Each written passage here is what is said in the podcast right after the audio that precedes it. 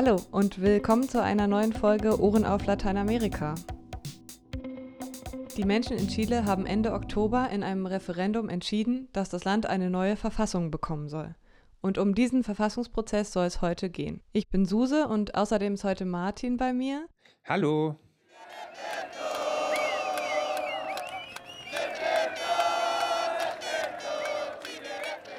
Das Ergebnis der Abstimmung war historisch, denn knapp 80 Prozent der Chileninnen stimmten für eine neue Verfassung. Ebenso viel stimmten dafür, dass ein im April zu wählender Verfassungskonvent die neue Verfassung ausarbeiten soll. Das ist die erste von zwei Podcast-Folgen zur Abstimmung über eine neue Verfassung in Chile.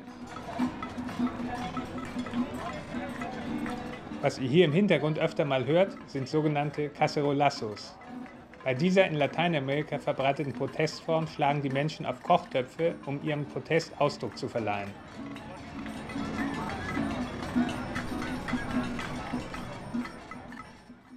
Heute wollen wir uns damit beschäftigen, was das Ergebnis für die Menschen in Chile bedeutet. Einen Eindruck davon könnt ihr im Folgenden durch Stimmen aus Chile bekommen. Vollständig findet ihr sie in der Dezemberausgabe der Lateinamerika-Nachrichten.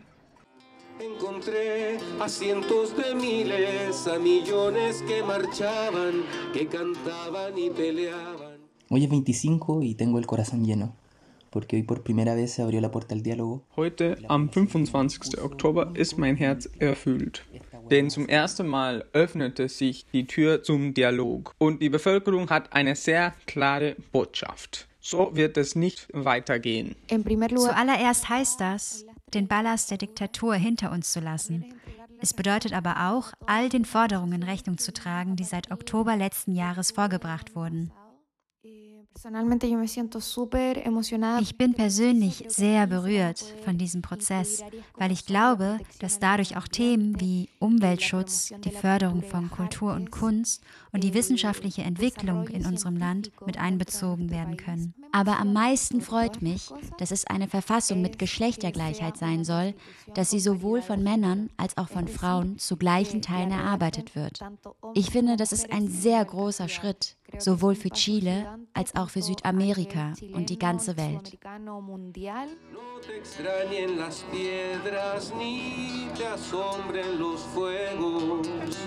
Si te cagas al mundo con tus socios del poder. Es gibt viele Hoffnung, obwohl die Rechte mit allen Mitteln versuchte, die Abstimmung zu boykottieren und die Proteste als bloße Gewalt zu brandmarken. Aber letztendlich wurde abgestimmt, auf eine Weise, die Mut macht. Meine Erwartung ist, dass es einen wichtigen Wandel in unserem Land erzeugen kann. Ich hoffe, dass Kunst und Kultur in diesem Prozess Platz finden werden. Möge der gewonnene Raum auf den Straßen die Möglichkeit bieten, zu einem Land mit Poesie, Farben, Tanz und Musik zurückzukehren, ohne dass eine Regierung diesen Willen beschneidet. Y sigo aquí.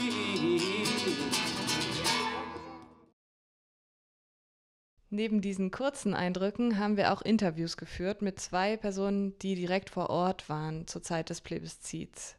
Das ist einmal die freie Journalistin Ute Löning, die uns erzählt, was da eigentlich los war. Das Thema Plebiszit hing sozusagen in der Luft. Überall waren Plakate und Transparente zu sehen, die aus den Häusern gehängt wurden für das Apruebo, also das Ja, die Zustimmung zu einem neuen verfassungsgebenden Prozess. Auf den Straßen war es geschrieben, auf den Gehwegen war es geschrieben, auf Plakaten wurde dazu aufgerufen. Äh, in ganz vielen äh, Kundgebungen wurde erklärt, um was es überhaupt geht. Außerdem haben wir mit Rosario Olivares gesprochen. Sie ist Lehrerin in der Hauptstadt Santiago de Chile und sie ist Aktivistin in verschiedenen feministischen Organisationen. Für uns, die wir uns schon lange für das Referendum eingesetzt haben, ist es in erster Linie eine große Freude. Die Idee einer Verfassungsänderung gab es schon seit Jahrzehnten. Aber bislang gab es nicht die Bedingungen dieses historischen Moments, um sie durchzusetzen.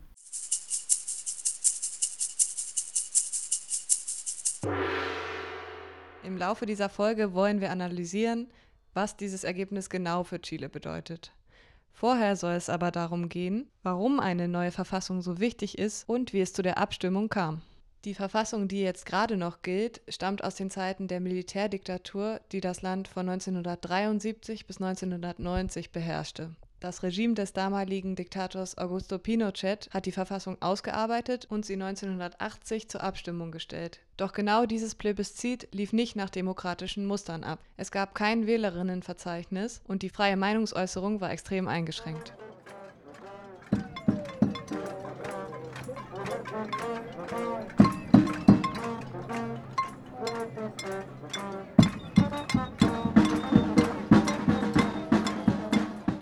Die so verabschiedete Verfassung verschaffte dem Militär eine starke politische Stellung und sie verlieh dem neoliberalen Gesellschaftsmodell Verfassungsrang.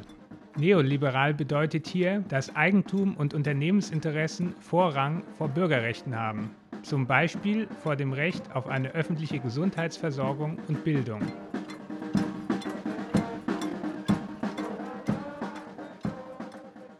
Nachdem der Diktator Pinochet im Jahr 1988 ein Referendum verlor, bei dem es um seinen Verbleib im Amt ging, musste er die Macht abgeben.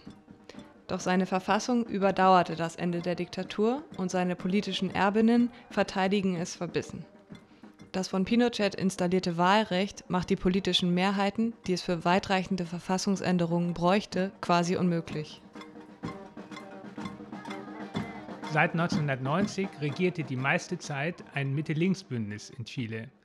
Dessen Parteien arrangierten sich jedoch mit dem neoliberalen Gesellschaftsmodell aus Diktaturzeiten.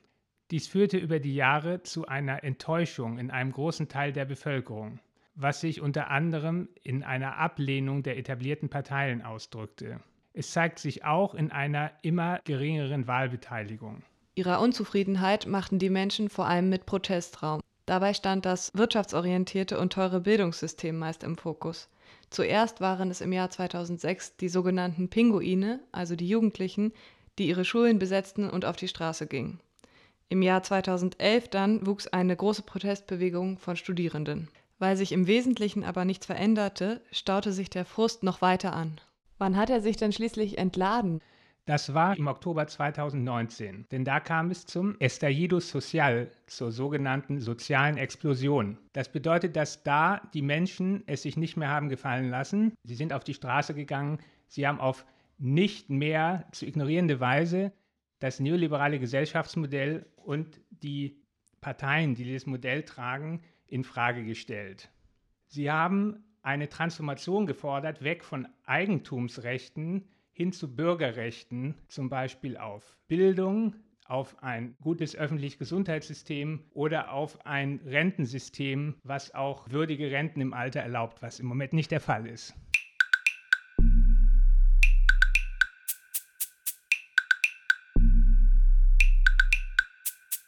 Konkret begann das Ganze, als die chilenische Regierung unter Präsident Sebastián Piñera am 1. Oktober ankündigte, die Fahrpreise für die U-Bahn in Santiago um 30 Pesos zu erhöhen. Das sind umgerechnet etwa 3 Cent. Vor allem junge Menschen reagierten darauf und sprangen systematisch über die Drehkreuze in der U-Bahn. Ihre zentrale Losung lautete: Es geht nicht um 30 Pesos, es geht um 30 Jahre. Denn 30 Jahre sind seit Ende der Militärdiktatur vergangen und seitdem warten Menschen auf Veränderung.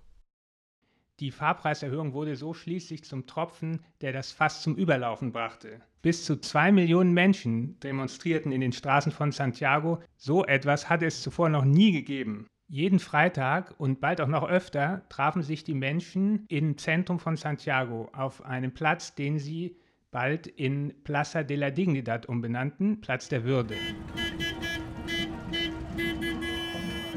Die große Mehrheit der Menschen demonstrierte friedlich. In einigen Fällen entlud es sich jedoch auch in Gewalt. Zum Beispiel wurden mehrere U-Bahn-Stationen Santiagos in Brand gesteckt. Der Staat reagierte und reagiert noch bis heute mit Ausgangssperren und Gewalt von Seiten der Sicherheitskräfte. Die schießen beispielsweise mit sogenannten Gummigeschossen, in denen jedoch auch Blei ist, gezielt auf Augen von Demonstrierenden. Hunderte von ihnen erblindeten deswegen in den folgenden Monaten auf einem oder auf beiden Augen. Daraufhin bildete sich unter den Demonstrierenden schnell die Primera Linea, die erste Linie, das sind Menschen, die sich als Schutzschilde zwischen die Polizei und Demonstrierende stellen. Insgesamt erinnert das doch sehr an ein autoritäres Regime. Aus den Protesten entwickelten sich auch die sogenannten Cabildos. Das sind Versammlungen von Bürgerinnen in vielen Regionen Chiles. Bei den lebhaften Diskussionen über die Zukunft des Landes wurde schnell die Forderung nach einer neuen Verfassung laut. Die konservativen Kräfte wie Regierung und rechte Parteien merkten schließlich, dass die Repression die Demonstrierenden und die Proteste nicht mehr unterdrücken kann. Sie merkten auch, dass der Protest das bedroht, was ihnen heilig ist, nämlich ihren Besitz und das Wirtschaftswachstum, dessen Nutznießer sie ja sind. Also bekamen sie allmählich Angst vor dem Zusammenbruch der Ordnung. Deswegen stimmten auch die Regierungsparteien schließlich einem Verfassungsprozess zu und gaben damit ein Stück nach. Doch die Bedingungen des Prozesses machen wirklich weitreichende Veränderungen durch eine neue Verfassung eher unwahrscheinlich. Doch dazu später mehr. In diesem langwierigen Prozess ist das Referendum von diesem Oktober nur ein erster kleiner Schritt. Erst die nächsten Monate werden zeigen, wie der Prozess tatsächlich abläuft und wie demokratisch er sein wird. Mit Ute Löning, einer freien Journalistin, die unter anderem für den Nachrichtenpool Lateinamerika arbeitet, haben wir in diesen Tagen gesprochen. Jan Stehle vom FDCL hat sie interviewt. Hallo Ute, schön mit dir zu sprechen in Santiago de Chile. Ute, du bist ja bereits einige Tage vor dem Referendum in Chile angekommen. Chile war ja seit März sehr stark von der Corona-Pandemie betroffen und es gibt ja immer noch den Notstand, der von der Regierung ausgerufen wurde. Wie hast du denn nach deiner Ankunft das Leben auf der Straße miterlebt?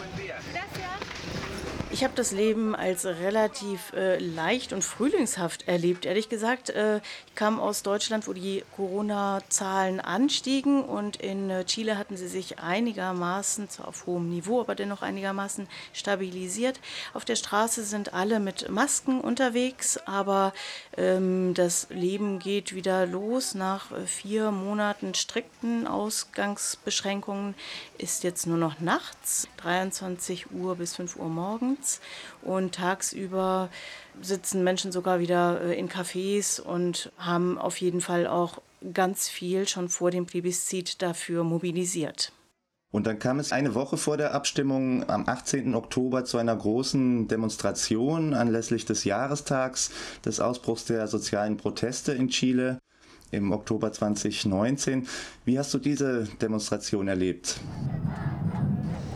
Am 18. Oktober war ich ab morgens äh, in und um die Plaza de la Dignidad, wie der Platz äh, Plaza Baquedano ja jetzt genannt wird, unterwegs.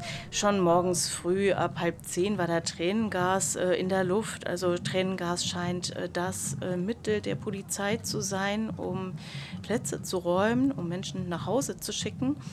Kleine Gruppen von DemonstrantInnen formierten sich da mit Transparenten und versuchten auf den Platz und äh, rund um das Reiterstandbild des Baquedano in der Mitte des Platzes zu kommen. Am Anfang standen da Polizisten. Irgendwann schaffte es eine äh, feministische Gruppe, sich dort äh, auf die Mittelinsel des Platzes zu positionieren und dann füllte sich die, die Mittelinsel, der ganze Platz ganz schnell mit vielen, vielen äh, Menschen. Menschen mit ähm, Fahnen, mit Musik, mit Gesang, äh, Tanzgruppen. Ähm, und so ging das den ganzen Tag. Am späteren Abend war in der Population La Victoria, in, dem, in einem armen Viertel, ist ein 25- oder 26-jähriger Mann, Aníbal Villarroel, erschossen worden von der Polizei. Das äh, eigentlich die gravierendste Bilanz dieses Tages, die in den Medien aber nicht so präsent war. Seine Familie hat Anzeige erstattet und fordert Aufklärung. Und dann kam der Wahltag am 25. Oktober und am Abend war dann schnell klar, dass eine riesige Mehrheit für eine neue Verfassung gestimmt hatte. Es strömten wieder Tausende auf die Plaza de la Dignidad, um das Wahlergebnis zu feiern. Wie hast du den Wahltag erlebt? Ich war an dem Wahltag unterwegs in Junior, in Loermida, was ein armes Viertel angrenzend ist, und im Estadio Nacional, wo ab äh, dem 11. September 1973 20.000 Gefangene verhaftet waren, gefoltert und viele von ihnen ermordet wurden. Da war ein ganz großes Wahllokal sozusagen mit über 160 Wahltischen. Ich habe überall große, lange Schlangen äh, von wartenden Menschen gesehen, die an der Wahl teilnehmen wollten. Ich hatte den Eindruck, dass die Wahl als solches sehr korrekt und im Grunde problemlos abgelaufen ist. Als dann durchsickerte, dass das Ergebnis ähm, für das Abdulvo so klar ausgefallen ist, ist in vielen Vierteln einfach Jubelstimmung ausgebrochen. Die ganze Stadt war ein einziges Hubkonzert und äh, Leute zogen mit ihren Fahnen und mit äh, Töpfen, mit Casero Lassos durch die Straßen und sammelten sich an verschiedenen Plätzen, in verschiedenen Stadtvierteln und haben bis abends oder bis in die Nacht gefeiert. Wie ist denn jetzt der weitere Weg? Wie soll der verfassungsgebende Prozess nun weitergehen? Was sind die nächsten Schritte? Zunächst werden Wahllisten für den verfassungsgebenden Konvent aufgestellt. Diese Wahl soll im April 2021 stattfinden. Der verfassungsgebende Konvent hat dann neun Monate oder es kann einmalig verlängert werden, maximal zwölf Monate Zeit, um einen Text für eine neue Verfassung zu schreiben. Dieser Text und die einzelnen Abschnitte darin müssen mit einer Zweidrittelmehrheit des verfassungsgebenden Konvents beschlossen werden. Und das Ergebnis dieses Prozesses, der Text, der vom verfassungsgebenden Konvent geschrieben wird, wird dann zu einem abschließenden Plebiszit nochmals den Chilenen und Chilenen zur Wahl gestellt. Diese Wahl wird dann also stattfinden äh, ungefähr Mitte 2022 und wird äh, verpflichtend sein. Da müssen alle Chilenen und Chilenen teilnehmen. Wenn dieser Text angenommen wird, wird es eine neue Verfassung geben. Wenn der Text abgelehnt wird, wird die alte Verfassung aus dem Jahr 1980 weiterhin Gültigkeit haben.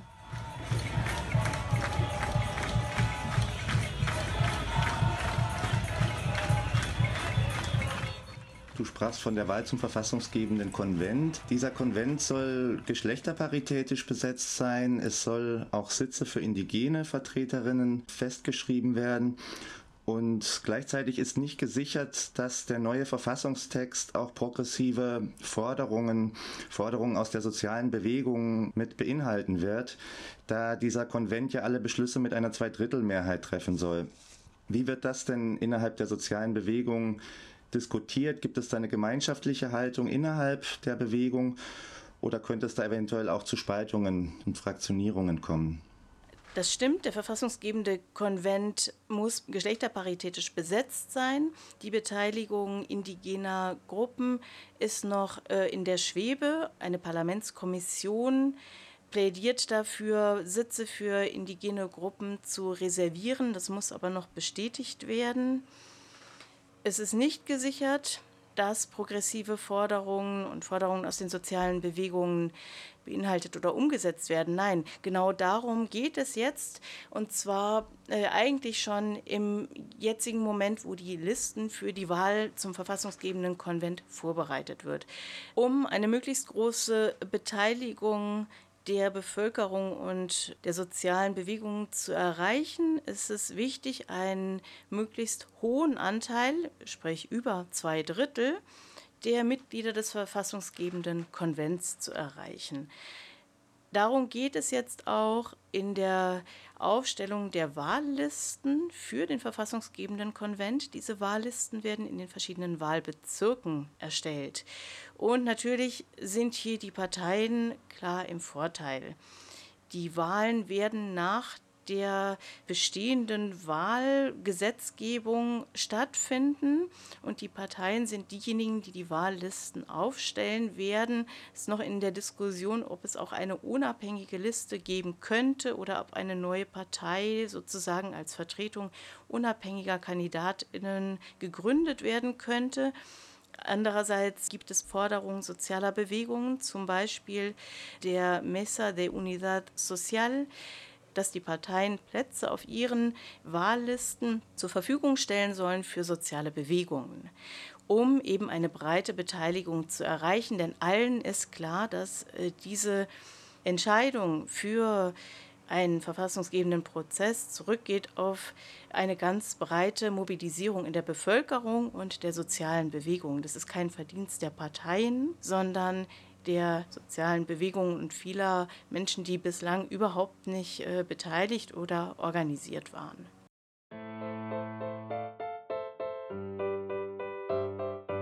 Ihr hört den Podcast Ohren auf Lateinamerika. Für den Podcast haben wir das Interview mit Ute leicht gekürzt. Die vollständige Version findet ihr auf der Webseite des Nachrichtenpools Lateinamerika www.npla.de. Als das klare Ergebnis der Abstimmung bekannt wurde, trat Präsident Piñera noch am gleichen Tag vor die Presse und äußerte sich positiv über das Ergebnis. Und das, obwohl weite Teile seines politischen Lagers dafür geworben hatten, gegen eine neue Verfassung zu stimmen. Gleichzeitig ist seine Regierung ja den Protesten immer nur mit Repression begegnet.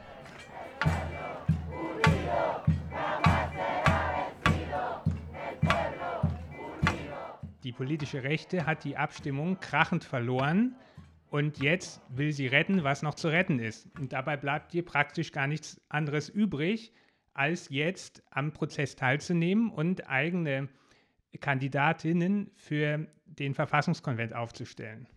Denn mit mehr als einem Drittel der Delegierten im Verfassungskonvent könnte die Rechte weitreichende Veränderungen in der neuen Verfassung blockieren. Um diese Ziele zu erreichen, schreibt sich die politische Rechte nun den Verfassungsprozess plötzlich auf ihre eigene Fahne, aber nicht alle Chileninnen nehmen ihr das ab. Vor allem die unterschiedlichen sozialen Bewegungen machen sich über die Intentionen der Regierung keinerlei Illusionen. Stellvertretend für viele Protestgruppen des letzten Jahres werden wir uns nun mit der Perspektive feministischer Bewegungen beschäftigen. Dafür kommen wir auf Rosario Olivares zurück, die wir schon zu Beginn des Podcasts gehört haben. Robert von den Lateinamerika-Nachrichten hat sie interviewt. Bueno, Eh, ich heiße Rosario Olivares. Eh, ich bin Feministin und Dozentin an der Universität und Teil des Netzwerks feministischer Lehrender. In letzter Zeit war ich auch eine der Sprecherinnen der feministischen Bewegung. Rosario Olivares war Sprecherin der Proteste am 8. März 2019, als Hunderttausende Frauen in Chile auf der Straße waren und für ihre Rechte demonstriert haben. Außerdem ist sie Mitglied in der feministischen Plurinationalen Versammlung. Diese Bewegung entstand ebenfalls 2019, um aus einer feministischen Perspektive für eine neue Verfassung zu kämpfen. Was sind die Ziele der eben genannten plurinationalen feministischen Versammlung? Wir wollen, dass Chile ein plurinationaler Staat wird, in dem ein Leben ohne Gewalt gegen Cis- und Transfrauen möglich wird. In Chile ist es bisher sehr schwer gewesen, sexuelle und reproduktive Rechte voranzubringen. Und unser Abtreibungsrecht erlaubt einen Schwangerschaftsabbruch gegenwärtig nur bei Lebensgefahr für die Mutter, nicht Überlebensfähigkeit des Fötus oder nach einer Vergewaltigung. Zu diesem beschränkten Abtreibungsrecht kommen weitere Beschränkungen durch Kliniken und Krankenhäuser, die sich teilweise weigern, Abtreibungen durchzuführen.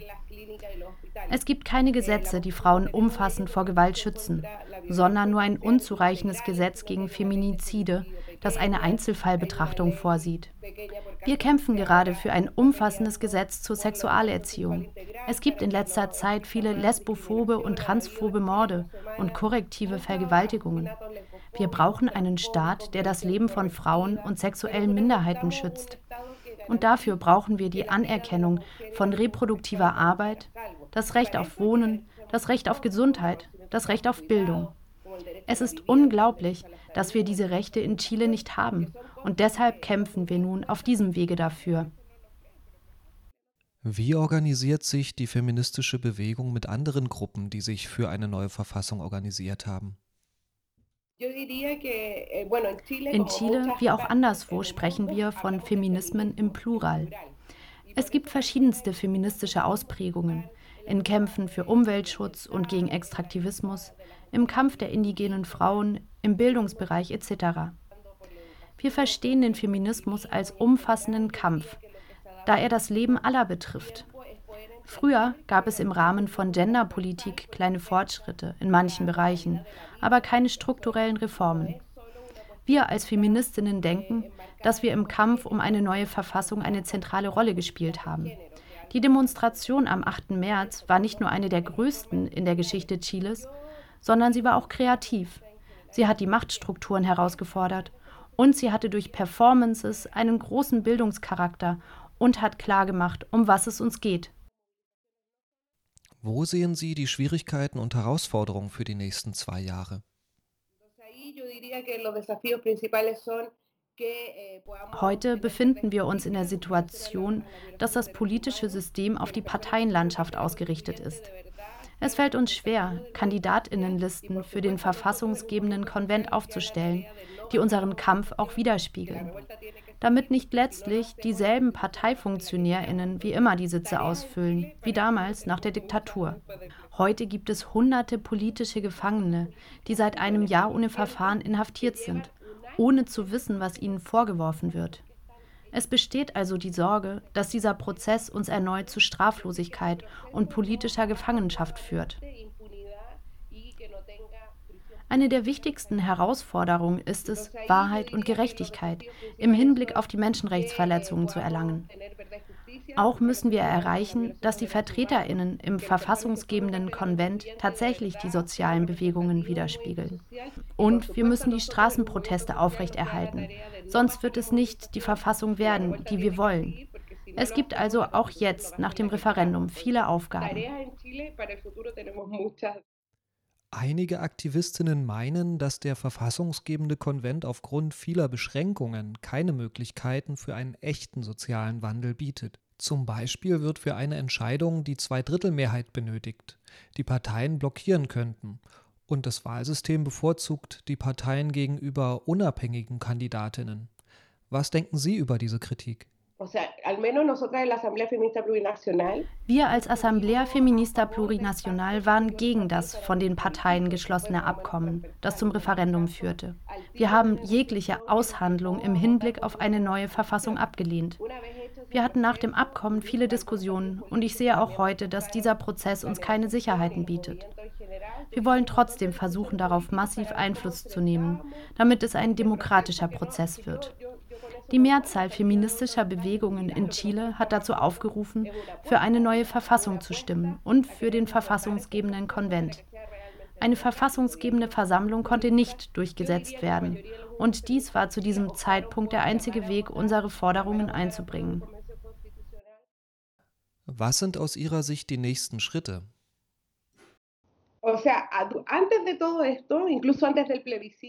Schon weit vor dem Referendum haben sich auf Stadtteilebene Nachbarschaftsversammlungen, sogenannte Cabildos, gegründet, die diskutierten, wie ein neues Chile aussehen könnte. Aus unserer Sicht ist es wichtig, diese strategischen Diskussionen weiterzuführen in den Stadtteilen, an den Schulen, in den Universitäten. Nur so können wir gewährleisten, dass die in den verfassungsgebenden Konvent gewählten Vertreterinnen nicht nur sich selbst, sondern die gesamte Bewegung repräsentieren. Die Bildungsarbeit ist sehr wichtig. Ich zum Beispiel bin Teil einer Organisation feministischer Lehrender. Es gibt kaum bürgerschaftliche Bildung in Chile. Die Menschen müssen lernen, wie sich der Staat zusammensetzt, welche Konzepte von Staat es gibt, was Demokratie bedeutet, wie ein plurinationaler Staat aussehen kann. Wir müssen uns auch die verschiedenen verfassungsgebenden Prozesse und Erfahrungen in Lateinamerika anschauen. Es gibt große Aufgaben im Bereich der Pädagogik. Gleichzeitig muss weiter auf die Straße gegangen und demonstriert werden. Und es gibt verschiedene ausstehende Initiativen im Parlament, die mit Unterstützung der sozialen Bewegungen weitergeführt werden müssen. Zum Beispiel müssen Sitze für indigene Vertreterinnen im verfassungsgebenden Konvent festgeschrieben werden und auch für Menschen mit Behinderung. Es wird auch gerade diskutiert, wie Lesben, Schwule und Transpersonen angemessen repräsentiert werden können. Ich denke, das ist der Weg, um den Traum von einem anderen Land auf den Weg zu bringen. Wenn wir es schaffen, festgeschriebene Sitze für indigene Vertreterinnen, für Menschen mit Behinderung und LGBTIQ-Menschen durchzusetzen, dann werden wir auch eine Verfassung auf den Weg bringen, die anders ist als die bisherige. Als Dozentin für Philosophie sprechen Sie bestimmt auch mit Ihren Studentinnen über die Bewegung. Was sagen Sie dazu? Ich denke, dass diese neue Generation einen riesigen Beitrag geleistet hat. Wir, die wir während der Diktatur geboren wurden und mit Ängsten groß geworden sind, hatten im Hinblick auf die Organisierung nicht dieselbe Kraft wie diese jungen Menschen. Ich zum Beispiel bin erst im Alter von über 30 zum ersten Mal wählen gegangen. Nicht, weil ich unpolitisch war, sondern weil ich keine Hoffnung hatte, dass das irgendetwas ändern würde. Und am Wahlsonntag gingen so viele junge Leute wählen. Das passiert normalerweise nicht. Normalerweise gehen die Älteren wählen. Ich habe mit meinen Studierenden gesprochen und habe in der Woche vor dem Referendum in jedem Kurs die Frage gestellt, geht ihr am Sonntag wählen? Und alle antworteten mit Ja. Es war beeindruckend, so etwas kommt nicht immer vor. Es herrscht so viel Hoffnung und Widerständigkeit. Es ist ein sehr schöner Prozess. Die Menschen nehmen die Dinge selbst in die Hand. Ich unterrichte an einer Universität und am Tag nach dem Referendum traf ich in meinem Kurs eine Studentin aus La Pintana. Dies ist eines der ärmsten Stadtviertel, das staatlicherseits viel Gewalt ausgesetzt ist und wo es viel Drogenhandel gibt. Es waren diese Viertel der Peripherie, wo die Wahlbeteiligung bei diesem Referendum gestiegen ist. Das gleiche geschah in Gemeinden, die großer Umweltverschmutzung ausgesetzt sind, die wir in Chile Opfergebiete nennen. Dort fand die Option einer neuen Verfassung die größte Zustimmung. Die Kämpfe dieser Leute spiegelten sich in ihrem Wahlverhalten wider. Und meine Studentin sagte mir am Tag nach dem Referendum, jetzt haben wir gezeigt, dass wir Armen nicht dumm sind. Wir haben uns informiert, uns ausgetauscht und dann unsere Stimme abgegeben. Es ist kein Zufall, dass in diesen Gemeinden die Wahlbeteiligung gestiegen ist. Früher war es in Chile so, dass die Wahlbeteiligung in der Oberschicht groß war und unter den Armen war sie gering. Denn die Armen glaubten nicht, dass ihre Stimme eine Veränderung bewirken könnte. Da hat das Referendum also ein Umdenken bewirkt. Das verdanken wir aus meiner Sicht der kollektiven Organisierung, den Cabildos und dass in den Stadtvierteln politische Diskussionen geführt wurden. Die Tatsache, dass die Wahlbeteiligung an den prekarisiertesten Orten Chiles am höchsten war, ist gerade für mich als Lehrende ein riesiger Erfolg dieses Referendums. Und die meisten dieser Menschen stimmten für eine neue Verfassung. Es gibt Gemeinden, in denen 89 Prozent für eine neue Verfassung gestimmt haben.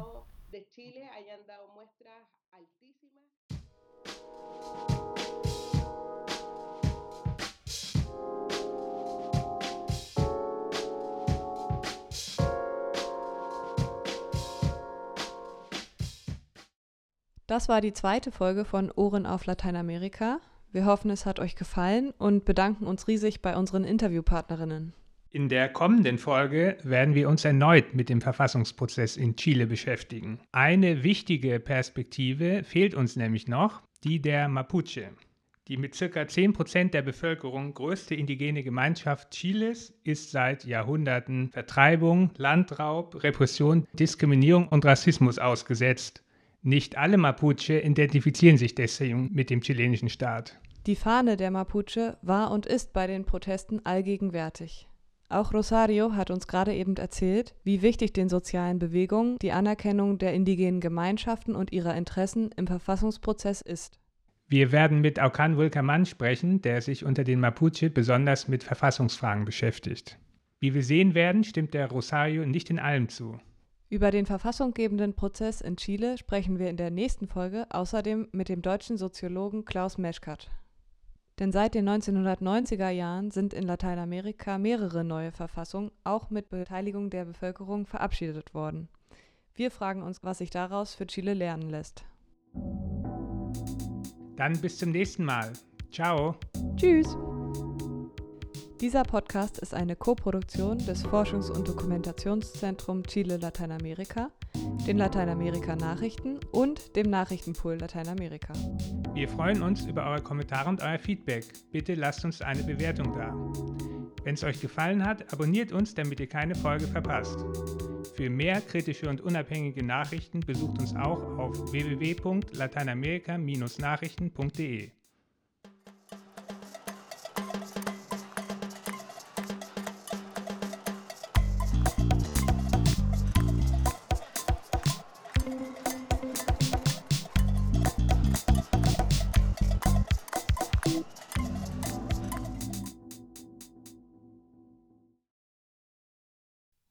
Moderiert haben Susanne Brust und Martin Schäfer. Voice-Over für das Interview mit Rosario Olivares, Steffi Wassermann. Voice-Over für Stimmen aus Chile, John Mark Schorak, Kaoru Maeno, Ulf Beck, Jules Geisler. Aufnahmen von Demonstrationen aus Chile und atmosphärische Geräusche von Ute Löning. Produktion und Sounds Robert Swoboda.